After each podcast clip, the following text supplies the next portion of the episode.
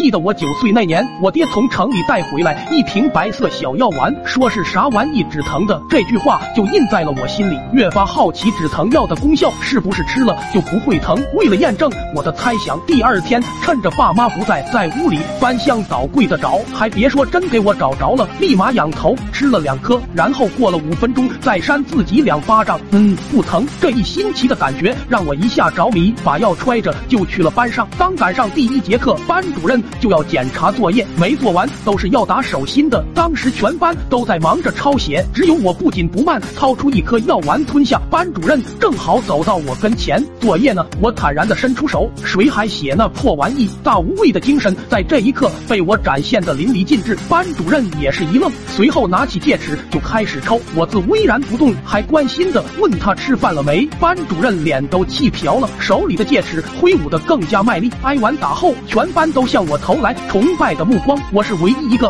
挨了十戒尺却若无其事的人。等下了课，大伙纷纷向我讨教方法，我随便找个理由搪塞了他们。毕竟这么好的宝贝可不能外传。事情的转折发生在晚上，我爹找不到药了，问都没问，逮着我就是一顿狂揍。我一脸的不在乎，被打途中甚至都差点睡着。打完了吗？打完让一下，我还要出去玩呢。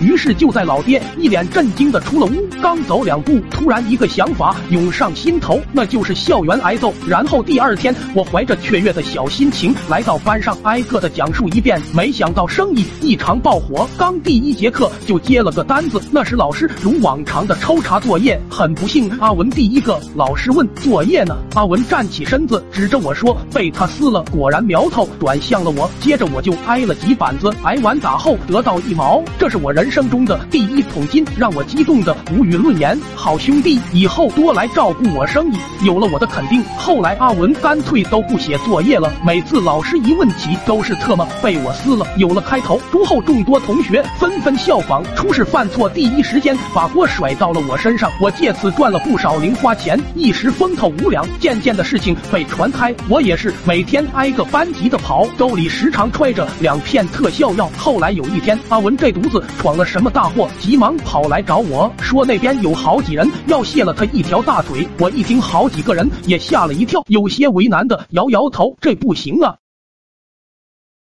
得加钱。